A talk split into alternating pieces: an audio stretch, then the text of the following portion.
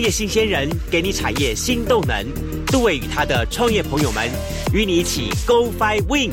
欢迎收听《大创业家》。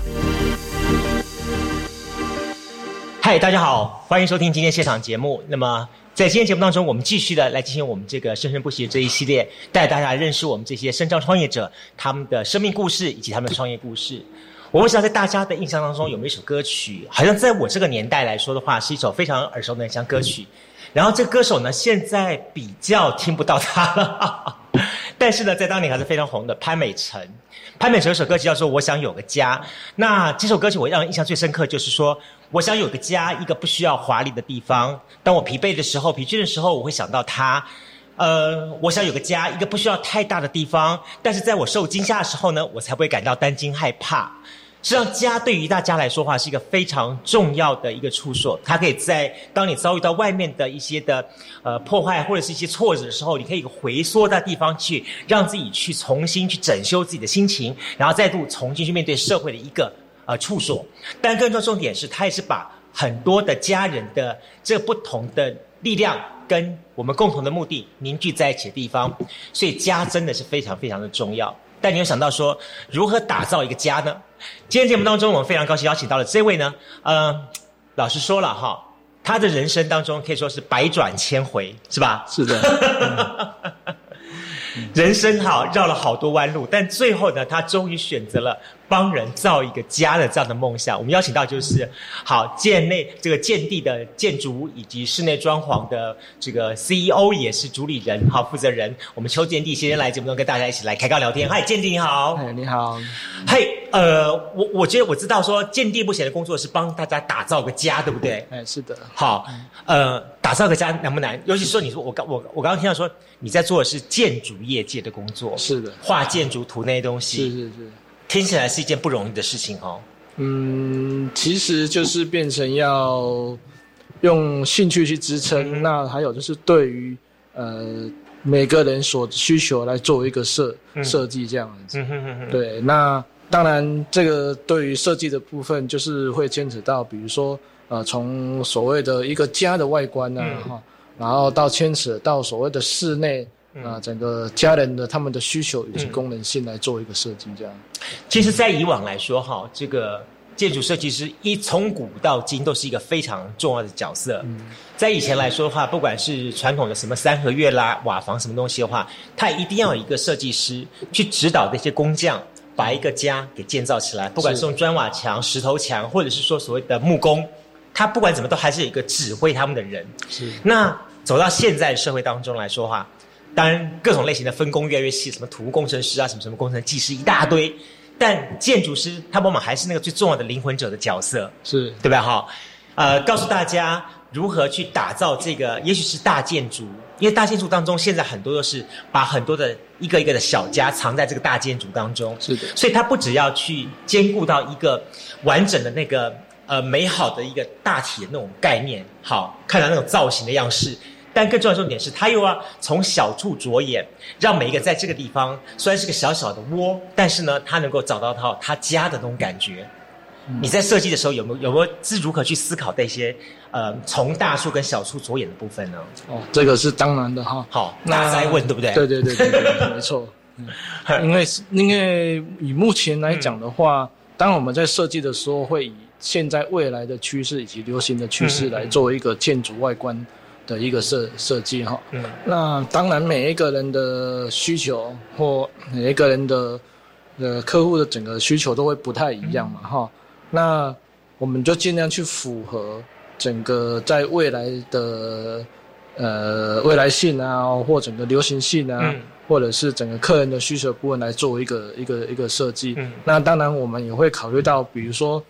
在设计的时候，不管是在外观与室内的部分，都会牵扯到所谓风水的问题，哦，甚至说呃整个呃每个人家人的一个一个功功能性的问题，以及上面兴趣的问题。比如说啊，我的家人可能需要他他喜欢骑脚踏车，那是不是我们就需要设计一面一面需要一个一面墙让它放很多脚踏车的一些饰品啊，或者是放一台脚踏车啊，在那边可以像随时要外出的时候或去运动的时候，可以随时来拿取啊，可以使用这样子。建地好好在它刚好是横跨两个部分，建筑设呃设计师跟着室内装潢设计师这两块，对不对？对。然后呢，我我其实我蛮想问建地的哈，呃，从以前最传统的三合一三合房子这样子一路发展到现在，其实现在我们看到了，不管是在全世界各地，这些建筑的造型的外观越来越奇巧，是越来越诡异。我可以这么说哈，就比方说好了，我们在台北看到最新的造型，就但是卖所卖卖起来还是超级贵。是好，比方说那个扭曲的那栋大楼，嗯，好。然后还有很多什么三角金字塔型的那种大楼啦，或者是那种呃呃中间带洞啦、弯来弯去这样东西的。我我一直很好奇一点哦，哎，盖了这么多漂亮的奇奇怪怪大楼哈，当然第一个能够把它盖起来不容不容易了哈，但是这个这个盖了这么样子，看起来我们不太稳，到底安不安全呢？就你们建筑的角建筑师角度来看，像这类型大楼，他们安全系数其实还还如何呢？如高还是怎么样子呢？哦，当然这个哈，在整个在设计的过程当中。那我们需要配合很多，比如说啊土木结构啊或结构师啊等等，来做一个审查，哦，来去考量说啊，它整个整个梁造的部分呢，是不是承受力够不够？尤其是台湾的地区很多地震的问题，嗯嗯嗯，所以说这个部分需要做，在设计的时候需要把它考量进去。然后当然在设计的时候，在设计的过程当中会一面修改，嗯，好一面去去做，因为。它承受力量的问题，说去做一些内部的修改，或者是整个外观的部分来作为一个一个把它检修成我们的我们的需求这样子。对，所以其实我发觉建筑师真的不是一件好好好做的工作嘞，他真的不容易嘞。哈是是是。那他又要有所谓的呃，随着时代的所外观，或者是所谓的史呃进化史的一个概念，好。在以往，OK，它又可以用这种方式来盖起来。但随着整个时代的改变当中呢，现在可以去挑战一些比较特殊的造型的部分。好，这是外观。但是在另一方面，你又要统合刚刚我讲的，包含土木啦，包含了什么电工啦，包含各种类型的东西，在这个环境当中去完成你所设计的这个梦想。是的。然后更重要的重点还要把握两点，一个是把握金钱，你的预算不能超支。第二个东西是说，呃，你得要时间。是对不对？是，这时间到了还没还没办法交屋的话，那不得了了哈。嗯，你你在这个从事这个行业的过程当中，有没有经常被这两件事情压得喘不过气、喘不过气来？呃，当然是有。因为因为金钱上，比如说你讲的这个两个因素的话，在整个因为整个金钱部分的话，我们当然会依客人的需求来做一个搭配。当然，我曾经碰到很多案子，就是说我会先。问啊，我们的客户说啊，你大概的预算大概是多少钱？那在这个经费以内，那我们就以这个经费的呃的它的预算的话来做一个设计。嗯，那设计的时候就会用呃符合这方面预算的一个材质啊，或一个。空间呐，来做一个规划，这样子就可以在他的预算以内，嗯，来完成这样的样子。像我我我所认识的很多人都会都表示说说，呃，这个预算哈，很多人都是在一开始都抓的太太少了，是 一直不断的追追追，所以到最后呢，就是一个心痛，一直不断的要付新的这个费用出去，然后呢，东西要看，哎，怎么还遥遥无期，遥遥无期的这种感觉。所以呃，一路上走过来哈，你觉得对你来说？好，你所从事目前的工作来说话，你目前觉得最大的挑战是什么？呃，最大的挑战应该是，其实设计师哈，他本身的工作就是除了设计，嗯，呃的部分的话，就是说你还是需要有业务的功能，嗯，就是说你在跟客人沟通的时候，以及因为每个客人他的需求，嗯，以及他们的观念的部分的话，都是需要去引导他们的，所以这在沟通的部分是。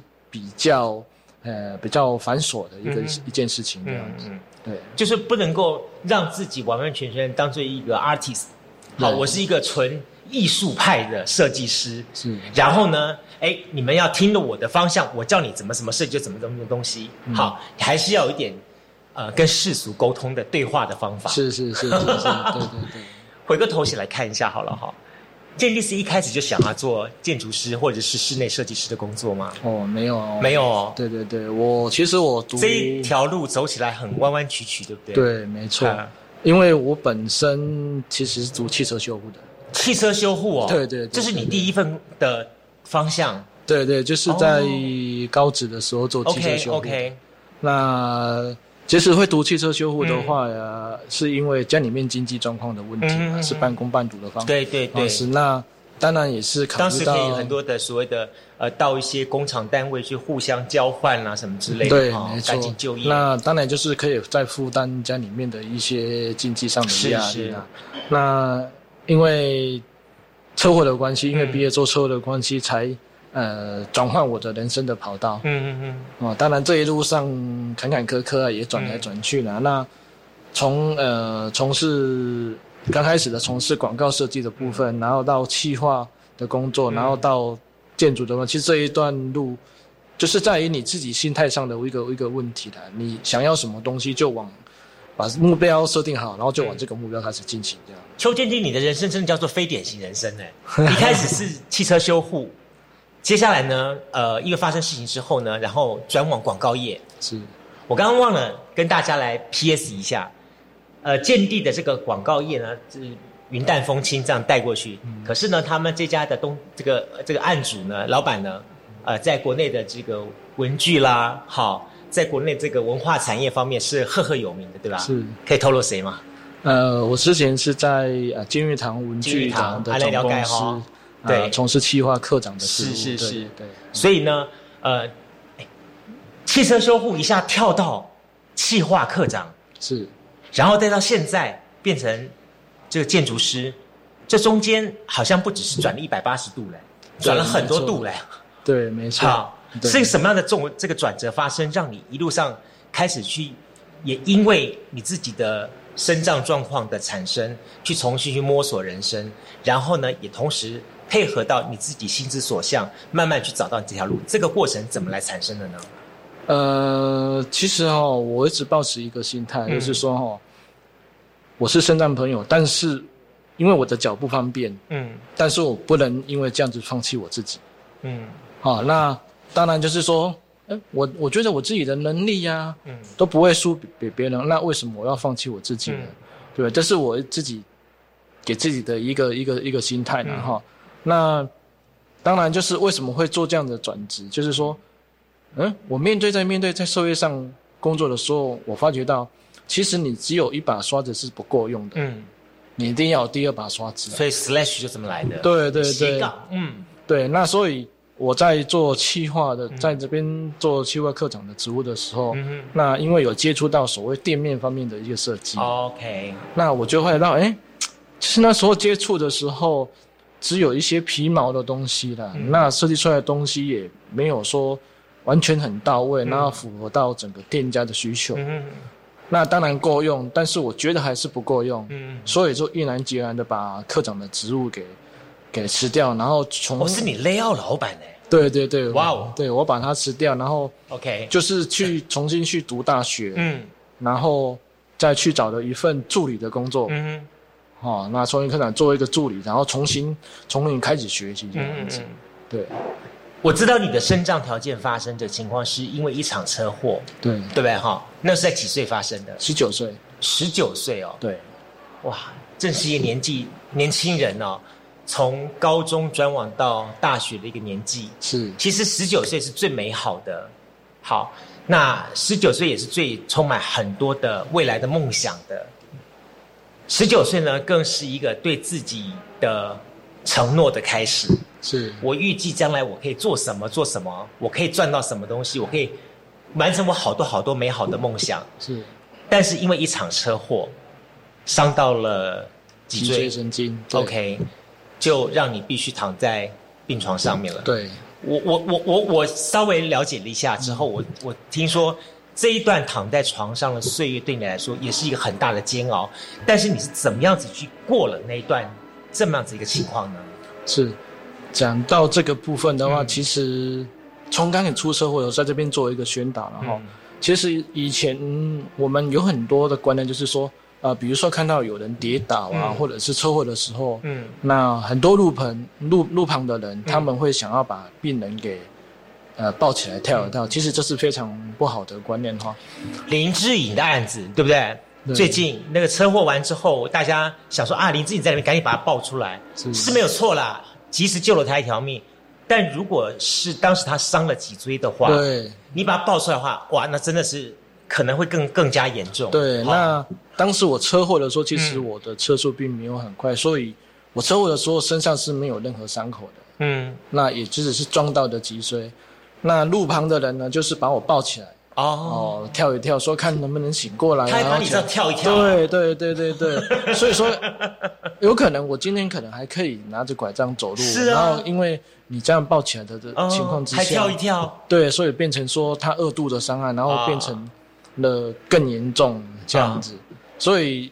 我这边可以顺便说，就是宣宣导一下，就是说啊，如果说让大家有个观念，如果说你看到路朋有那个车祸啦、嗯或什么状况的时候，呃，请不要轻易去移动呃伤患，有可能它会造成第二次的伤害。是是啊，那这是一个一个一个宣导，另外一个题外题。那其实我自己车祸受伤之后，我可以讲说是一个，就是变成什么都没办法动作的一个人。那吃喝拉撒全部都在床上，几个月，哦，将近两个两年哦。两年的时间、对哦，对对，因为那时候也觉得说，因为因为对脊椎损伤这个呃伤患的一个一个病史，其实在国内那时候还不没有听过。嗯嗯嗯啊，一般大众社会当中还是没有的。对对对到现在，甚至很多对脊椎损伤的这个名词的人社会当中是不不知道的。嗯嗯那开完刀之后，就是躺在床床上床上不敢乱动。那不敢乱动的情况下，就是等于啊、什么事情都要家里面的人帮，比如说要上床啊，要下床啊，那甚至洗澡都不能洗澡，都是直接在啊、床上只有擦洗的。嗯。主要吃饭啊、大号全部都在都在那个床上，可以讲说是生活的非常没有尊严的。尤其是对一个十九岁的正活力十足的年轻男生来对，对对对对，哇，那简直是一个很难以去阐述、去描述的一个两年的煎熬哦。嗯，是的，好，可以。其实跟车上呃提到另外一点呢、嗯其实我在这一段时间的时候，也曾经想自杀过。好，哈，真的哈，那这是真的这是真的，真的是真的。我拿着刀子想要往肚子里面插的时候，其实说实话的是，自杀是非常需要非常大的勇勇气。气，对，对对对，需要大的勇气。嗯嗯那当然，这一路一路走、嗯走走过来啊，嗯是怎么去去走出来的？这个还有一段小小的一些故事。对，嗯你刚才提到一点所谓的，呃，会萌生这样子的短念哈，是什么样的理由让你决定把这个事情按下来，让你决定说我应该离开这张床，我应该重新去踏进这个社会？呃，其实当时候哈，我是接触到一个宗教团体，嗯。那他有一句话带动了我的一个观念，就是说、嗯。要创造人生最高的价值。嗯，啊。今天不管你是变成创价学会。对、嗯。对，了解，那不管你是今天是身障，不管你是手断掉，或者是呃我们的呃任何身障的一个一个一个问题的话，你绝对不要去放弃你自己的人生，嗯。也不要白白来这个人世间嗯。走一趟。那让我领悟到说，对哈，我还很年轻，嗯。那家里面只剩妈妈而已，嗯。那妈妈要照顾我，要工作，然后哦、又要照顾我，这样子让我觉得说我是不是需要走出去，嗯。然后不要这样子放弃自己这样。子。那比如说我在呃金玉堂文具工作的时候，嗯。那他在楼上，嗯。那每天上下班到楼上的时候，我是搭乘货梯，哦，到到二楼。无障碍空间，对，是没有所谓无障碍空间的，所以那时候其实搭乘货货梯是非常危险的。嗯。好，比如说有碰到呃呃到一半停掉了对，哇，你就在那边待，悬在然后半空中在那对，嗯，常会有碰到这种这种问题。是，哦，对，那当然就是目前在整个我们呃政府单位的话，已经有在默许在 push 或者是推广这部分的一些一些一些那个补助的嗯。方案啊，嗯。比如说啊，我们可以去请业主呢嗯。啊去跟来去改善无障碍整个的空间，嗯。然后这个费用的话，可以去事务所做一些申请嗯。的补助，，OK，哦，或者是说哦，这位身障朋友的话，你比如说你需要比较特别的轮椅，嗯哼。哦，比如说你的活动力比较高，，OK，那你就可以去申请啊、所谓的职职呃职能在评估的一个一个一个一这些个部分东西要有。分门别类，说只能跟哪一个单位做提出申请，哪些是什么情况吗？对，当然这个就是呃有负责人，比如说哦我们的劳工局啊，或社会局。因为一般民众可能对于各个局处的分类并不是很清楚。对对对，那只知道说，OK，我要申请这个东西，我向谁去申请呢？其实一方面通道管入这个就是呃各个协会，是再一方面来说的话，就是好啦，一九九九给他打下去了。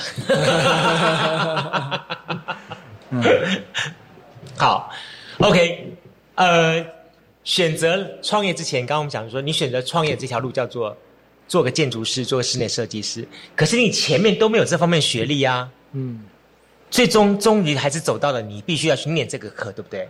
对呃，怎么选到的呢？然后去了哪个学校？然后在那里碰到什么什么事情呢？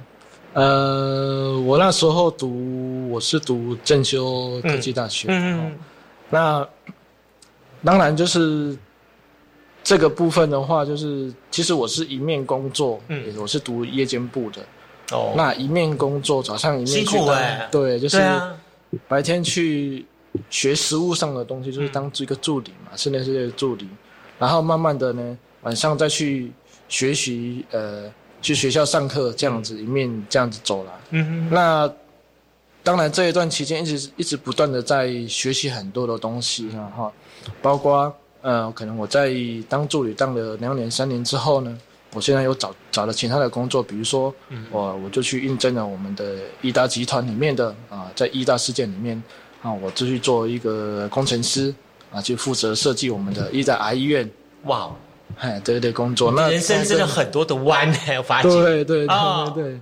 但是每一次你碰到事情，你都觉得说它是一个有趣味的，所以我去学习新知识。对然后呢，我得以运用它，对，不会错觉得说说 OK，我的人生怎么有这么多的挫折，这么多的麻烦事情都到我身上来了，是对不对？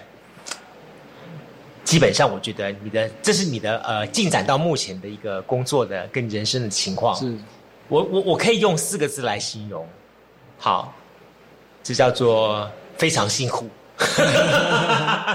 嗯，要怎么说呢？其实对于人生的一个态度非常重要，然后，那你要用消极的态度去面对，嗯。跟积极的态度去面对，嗯嗯嗯。其实这会关系到你的未来的生活以及你的人人人生啊。所以也就在这种情况之下的话，你正式投入到一个家的设计，嗯。好，为大家打造一个家，甚至于说 OK，为许多的人打造一个共同的家，是这是一个很不得了的一个观念跟行动付诸。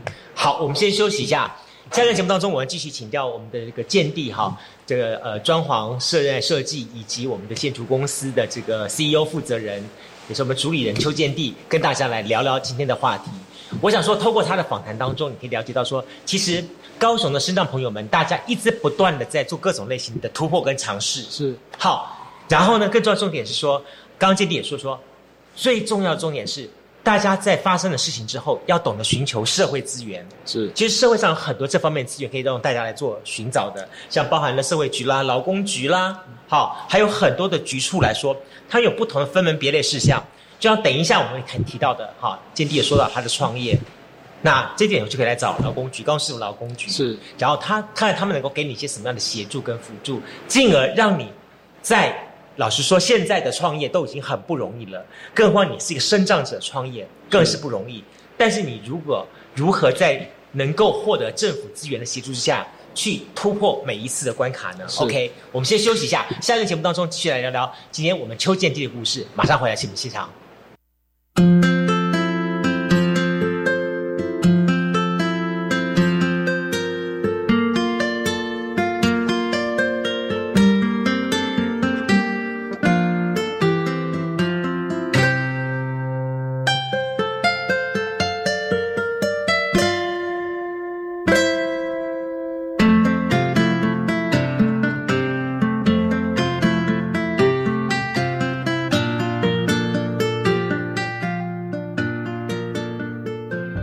是指挥中心罗义军。若曾接触确诊者或自觉有风险且出现发烧或呼吸道症状，就建议快筛。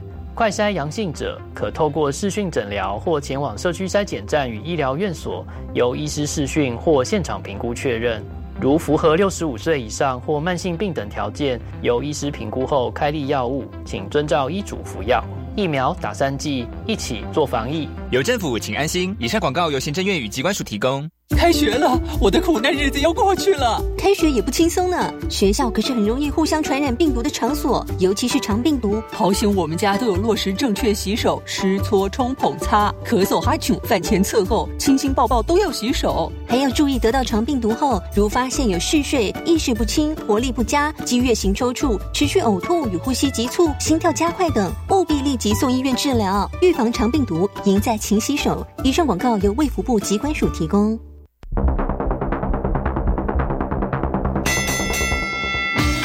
大家好，我是改病人指挥官。食病人一定有感冒，无论是青啊，也是透红灰、白花，其实拢同款。请大家同齐迈步、迈招、迈请，为了嘴口的健康，戒掉病人上实在啦。国民健康署关心你。以上广告由卫生福利部国民健康署提供。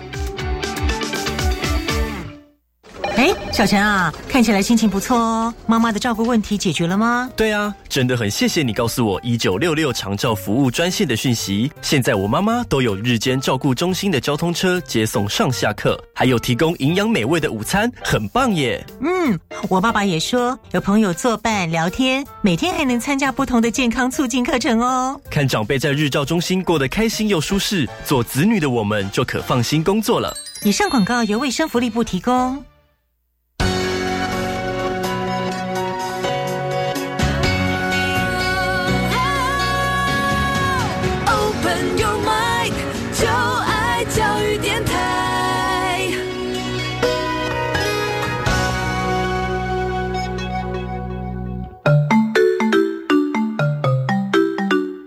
是教育广播电台高雄分台，我们的收听频率是高平地区 FM 一零一点七，恒春地区 FM 九九点三，澎湖地区 FM 九九点一，江南地区 FM 一零七点七。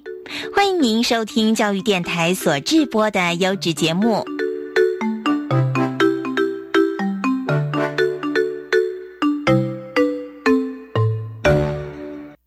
回到节目线上，继续为您进行我们节目的访问。那么今天节目当中，我们再度邀请到这位呢是家的好梦想家的打造的达这个达人，也是一个职人哈。那么就是来自于我们高雄的好这建地建筑以及室内装潢，我们的这个单位的负责人，也是 CEO，更是最重要的这个 designer。好，他就是邱建地。那就如同在我们前面一开始说的故事一样，建立呢在这一生当中呢，他经历了非常多的事情，然后在一开始可能因为家庭环境的因素，然后必须去从事于汽车修护的工作。但十九岁的那一年，他遭遇到人生当中一个非常大的挫折。他本来是一个很活泼开朗，然后很阳光外向的一个男孩子，然后却被迫要在病床上面躺了两年，是两年的时间，然后让自己重新振作起来。幸好有这一群。也许是宗教的精神力量，让你觉得说，OK，我应该要重新去选择面对我自己的人生。所以呢，OK，我站起来了。站起来之后呢，OK，他又在从好包含了要去去寻找整个社会的资源，所以找到了协会，就我们身上协会这些团体的帮助之下呢，去学习所谓的职场就业的部分，以及学一些技能的部分。那我觉得你这份的精神非常厉害，也非常棒。好，那进而去学习到包含了怎么去设计，然后怎么去走这条路，然后才一步一步的从企划，然后甚至于变成了金玉堂的企划课长，甚至于还重新到了学校去念书。是，好，去重新念书。我觉得重新念书这段真是不得了的事情。我自己曾经尝试过，在我就就业职场之后，我再回到学校去念。哦，好累啊！你想吧，晚上哈到了八点钟，有自动眼睛眼皮子会关起来，啊，这是一件很累的事情哦。但是呢，建地咬了牙，把它一步步克服掉，然后终于他好还拿下了，还成功的成为了一个呃，包含了建筑师，还有包含成为一个室内设计师。是，拿到这两个师也是一也是一段波折。是。他要经过一些 license 啊、挑战啊什么东西，好好难哦。对啊，没错，这个都是要靠。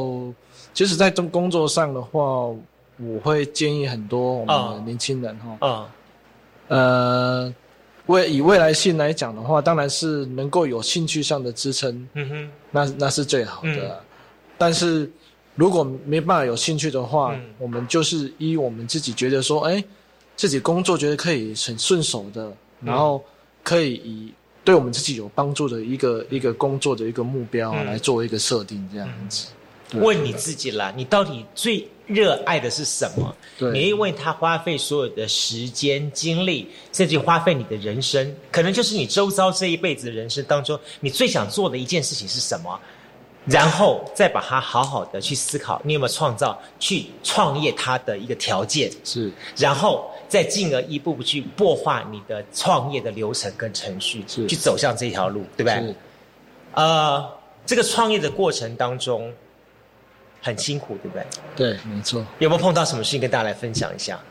呃，其实，在创业的过程当中我，最主要还是以在整个业务的推广的部分。业务哦，对，就是说，呃，如何把自己给推销出去？把自己推销出去。对，就是说，嗯呃，呃，尤其是身障朋友，你有一个技能的时候，你如何把你自己的技能啊、自己的作品啊给社会大众了解到你，你真正的有有这个这个技能存在，然后你可以让他们可以去接受你，然后把案子先安心的交给你，这样。我一直在讲一点，说因为他步入的是一个叫做创业，客户不会选择因为他是升账或不升账而给你说你的分数只要七十分八十分就好了，是。他不会去管这东西的，他直接就是我如果要挑你邱建地来帮我设计的东西的话，我就要求是要达到我的期待值，是。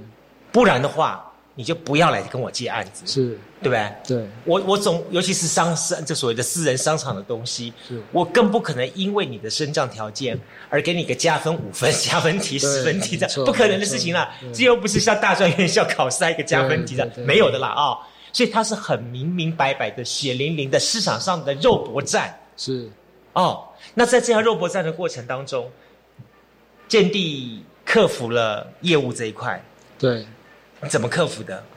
呃，在其实，在整个案子的、嗯。呃过程当中呢，嗯嗯有很多会碰到，比如说呃，因为我是圣诞朋友嘛哈，嗯。可能他的案子呃是有二楼、三楼在楼上的，对，你那你怎么上去啊？对，那其实很多人碰到这个问题的时候都会问我说、啊，你怎么上去呢？嗯嗯那我一直保持的心态就是说，只要你敢开口，嗯。很多人都会愿意帮助你。嗯，比如说啊，呃，有有几个案子是在二楼或三楼，嗯那可能刚开始我会请呃我们的师傅啊，或者是比较好的朋友，那抱你上去，对，就背我上去，先去看一下。嗯。那看完之后呢，其实其其实你就不用再去做，只要在一楼，然后再去、嗯。去做一个监工的部分就可以了。因为以以自己现在目前的经验来来讲的话，嗯。其实只要大家去看过整个现场，那有所谓的图稿以及照片的话，其实就可以去完成这样的一个工作。嗯，对，这个的路程哈，在我们来说叫做从一楼爬上二楼，但在建地来说的话，那就是一个他必须要开口，对要先练习开口，让人家帮助你。是，好，开口之后，也许对方还不见得答应。对，好，那甚至于在背着你上楼的过程当中，你的心里面又有不同的一种感触。是，好，这真的是一件不容易的事情。对，没错好，嗯，我我我我我也经常在思考，说说，呃，开口向人求援哈，在创业的过程当中，其实也是一件很重要的事情。是，好，呃，很多人想说说我在工作的过程，我在创业的过程当中，我把我自己发挥到极致就好啦。我为什么还要去开口寻求别人的帮忙呢？嗯，其实这个开口哈，也是一个很重要的一种学问。是，开得好，人家愿意无条件的给你最好最棒的一个协助。是，开得不好的话，有时候搞不好，不但不会帮助你，甚至还会再骂你两句。是，对对对对，我印象还有一点印象最深刻，就是我曾经访问过一个呃，我们的是以上身障的创业者，他也跟你一样，他说他那时候做印刷，然后呢，他也是要开拓他的这个客户，然后呢，他说他人生当中他最怕看到一种手势，什么手势？就说也许大家在广播声音当中现在看不到我的手势的部分，但是如果大家在有透过 YouTube 的影片话，就看得出来。就是我们到了看了身障者入门的时候，我们通常会有两种手势出来，一种是这样摇摇手，意思说妹不用，我没有要。嗯，还有一种手势，据说这个手势是最伤我们身障者的朋友。是的，你买来，你买来，来卖差了，卖差，哎，你造，你造，你造了，好，对不对？哈，对，这两者之间所表达出来的那个意象跟感觉是截然不同的。是一个是你不要打扰我，一个是把你轰出去。嗯，好，对于我们也许所谓的非身障者来说，我们不会去顾虑到这种的美美嘎细细细节的部分，但对身障者本人来说，尤其是他们在需要求援的时候，呃，我们可能要更多留心去想一下，说他们的角色跟他们的一些想法。那也许在你不经意之间，可能会让这位的身障者获得更大的伤害。可能你不是有心要去做这件事情，你只是一个随手的动作，什么样东西？但是，好，但是一样的，就说，呃，任何事情我们都多留一点余地，或我们这种事情多留一点心思吧。好，它对于人与人之间的互动总是好的。就有的观念可能是这样子的。嗯那当然就是身障朋友他本身有时候的话，就是说你要先爱你自己啊。哦，哈，就是说，呃，你自己的穿着啊，或你自己的头发啊等等，你的外，嗯。你的外表啦，你先把自己整理干净，这是最主要的一个一个重点。对，那那就像我说的啊，你可能只是手不方便，嗯。可能是脚不方便，嗯。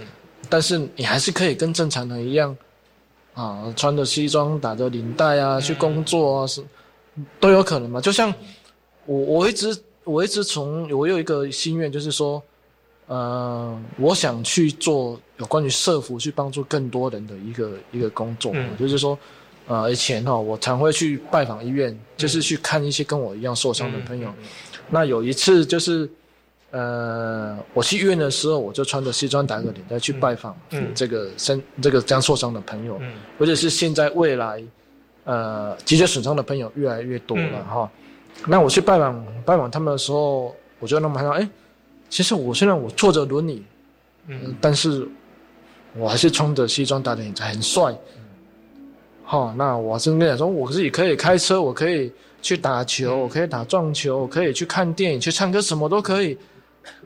你你不要去放弃你自己，因为那时候那个年轻人也是差不多十七八岁而已，那就一直跟吵着跟家人说他要自杀，不想活了什么的，一个一个一个一个状况。那当然他看到之后，当然就是让他燃起有一些希望，就说哎、诶我也可以啊，他我可以，那为什么他不可以呢？那无形中就是可以帮助他，帮助到他这样子，对。老实说哈，就说梦想的实践，他一定要付出代价的。好，那不管是可以或不可以，但在这过程当中，你就必须要断舍离。是好，所以你做了选择，你也透过你的选择，把这条路一直很坚定的往下走下去。从事一个建筑师，从事一个室内装潢设计师。回到我们刚刚一开始我们破题所谈的家这个问题，是你觉得你会在你作品当中怎么样的方式去凸显出你对家的渴望，跟你对家的一个设计概念呢？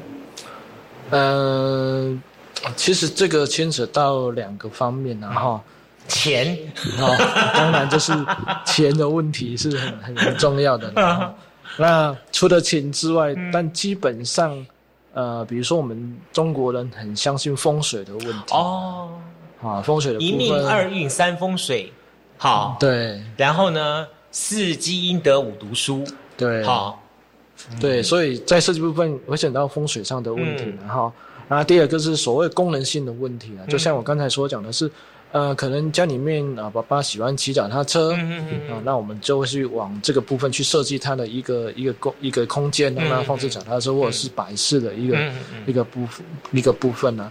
那第二个就是说，呃，我会我会更像，其实我的观念有点，我会希望偏向一个家里面会有一个大家可以聚合的一个地方，嗯，啊，比如说啊餐厅啊，我们可以帮他。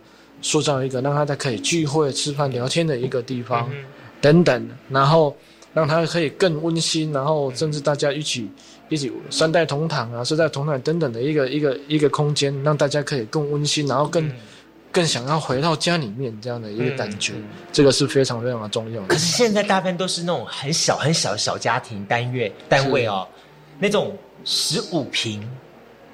含公社了，对不起啊，实际上大概只有十平上上下了。好啊，还贵的要死了。是是是，这么小的一个空间，然后又奇奇巧巧的这样东西，你身为一个建筑师，又身为一个室内装潢设计师，你会建议大家怎么来抓到这么一个小的空间，还能是营造出家的感觉呢？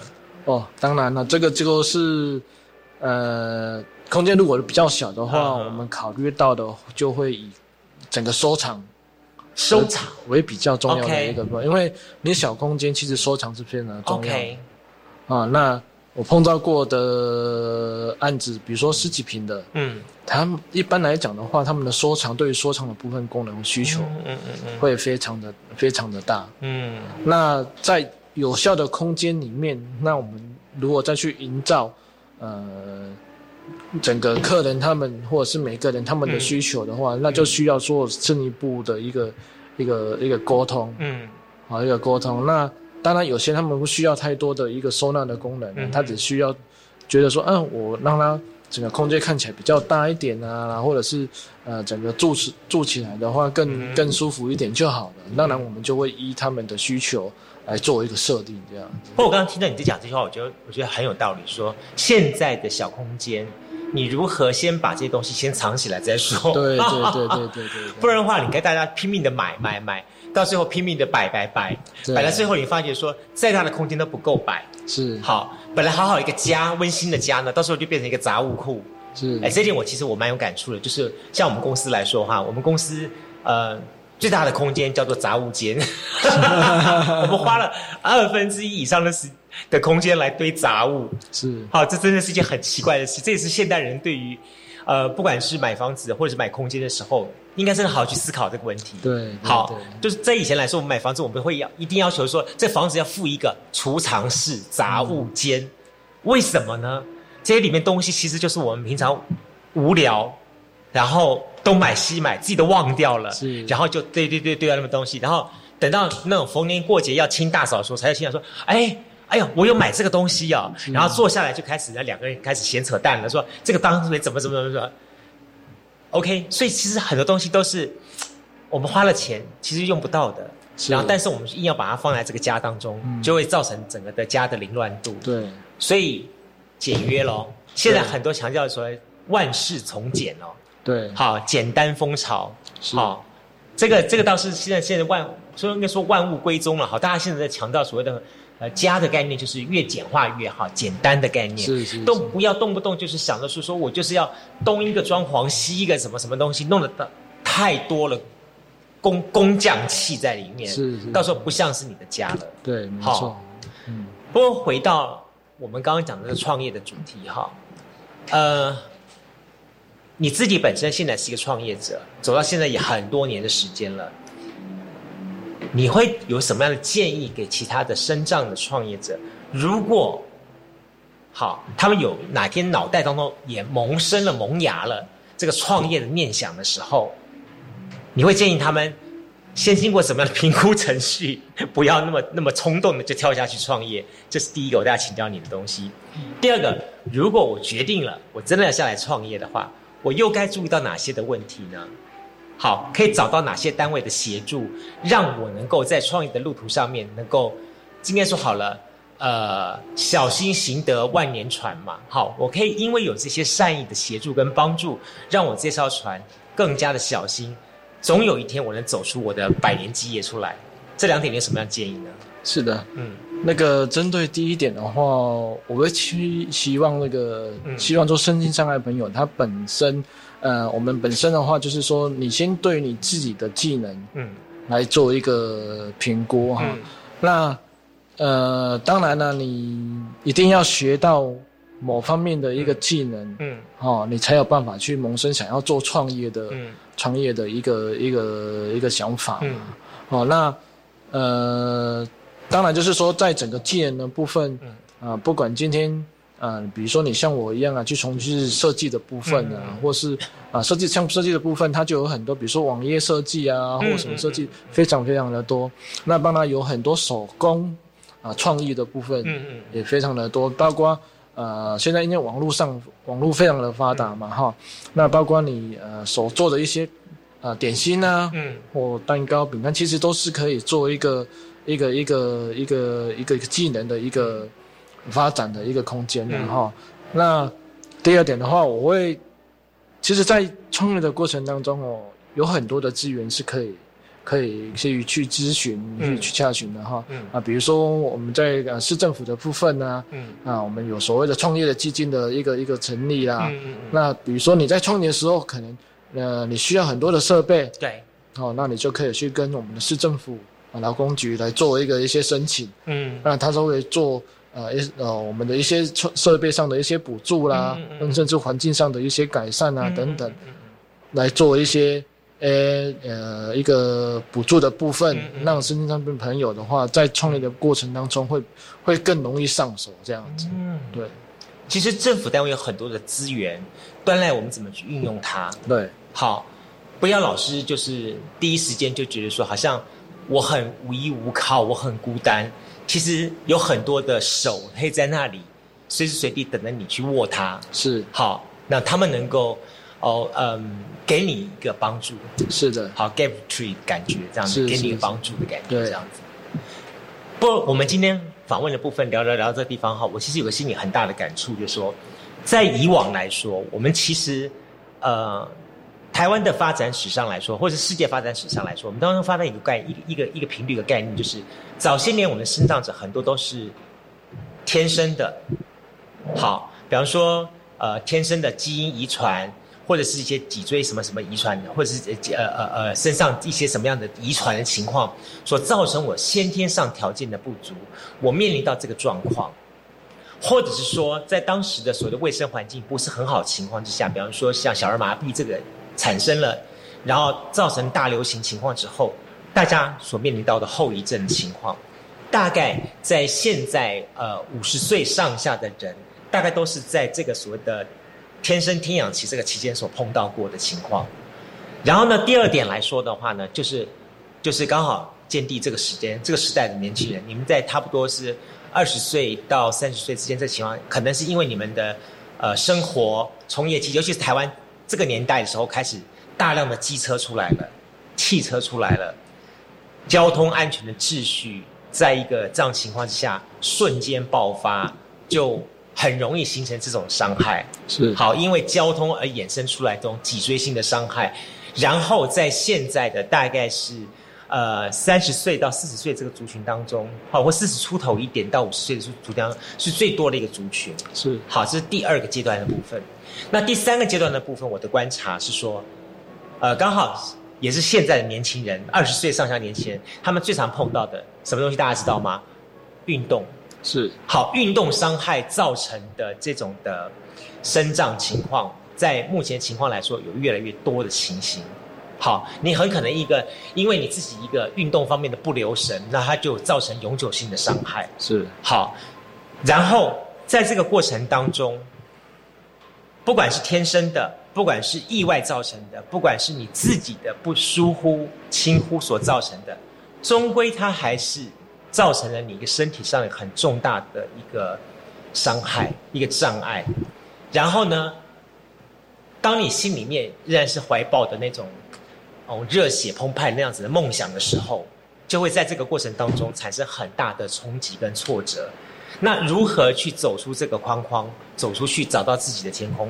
终归一句话，还是两件事情，一个是靠自己。嗯好，第二点来说话，随时随地找资源。是好，真的这两件事情，不管是其实身尤其身障的朋友，真的很希望大家要好好的去认清楚这两件事情，然后呢，不要让自己觉得说说自怨自艾的说说我我很可怜，我就是这样子。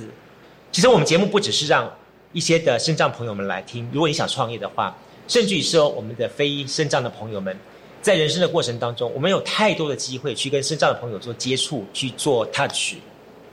呃，在这个过程当中，我们可能在有意识、无意识的这个情况之下的话，去做了一些让肾脏朋友感觉到不舒服、受伤害的事情，而我们自己并不自知。刚好也借由今天的这个节目当中，让大家可以不断的去好好去思考一下，在我们的职场当中，在我们的生活当中，在我们的呃，甚至在我们的可能这个创业的过程当中，我们有太多的机会碰到身障的朋友。我刚刚说到了，从天生天养到后来意外发生，到现在的人为疏忽，有太多的情况，而且随着好我们这整个社会环境的在变化的情况之下。我们非常有机会，这类型的人口数量会不断的攀升。是在这种情况之下的话，我们怎么来跟生障者做对话？来，当他们伸出手希望我们协助的时候，我们可以用什么样的方法来面对他？我觉得这也是需要一个大家去思考的话题。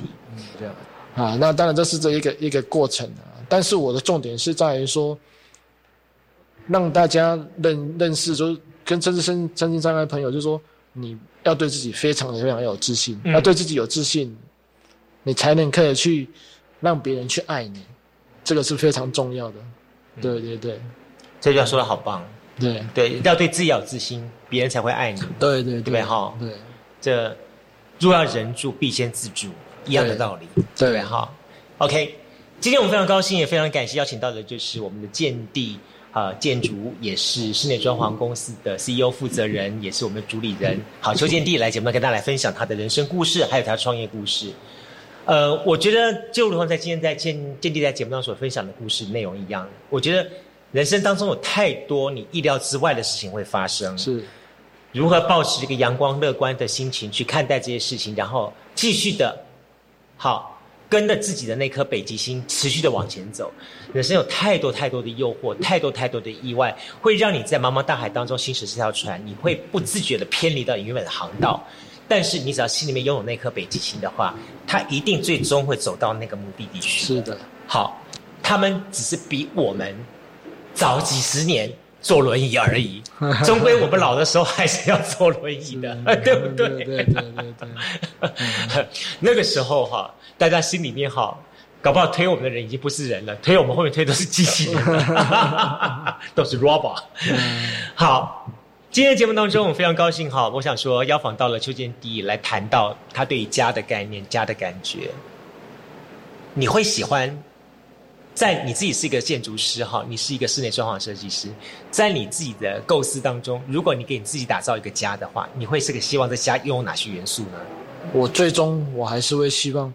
大家就是在家里面这个家的一个元素的话，能够让大家能够，呃，一下班就会想到回到，嗯回到家里面，嗯，然后让他感觉到住的非常的舒服，嗯，啊，然后真的受真的在外面受到很能够打击的时候，能够，呃，在家里面好好的一个让自己放松啊，让自己能够能够舒服舒服的舒服的。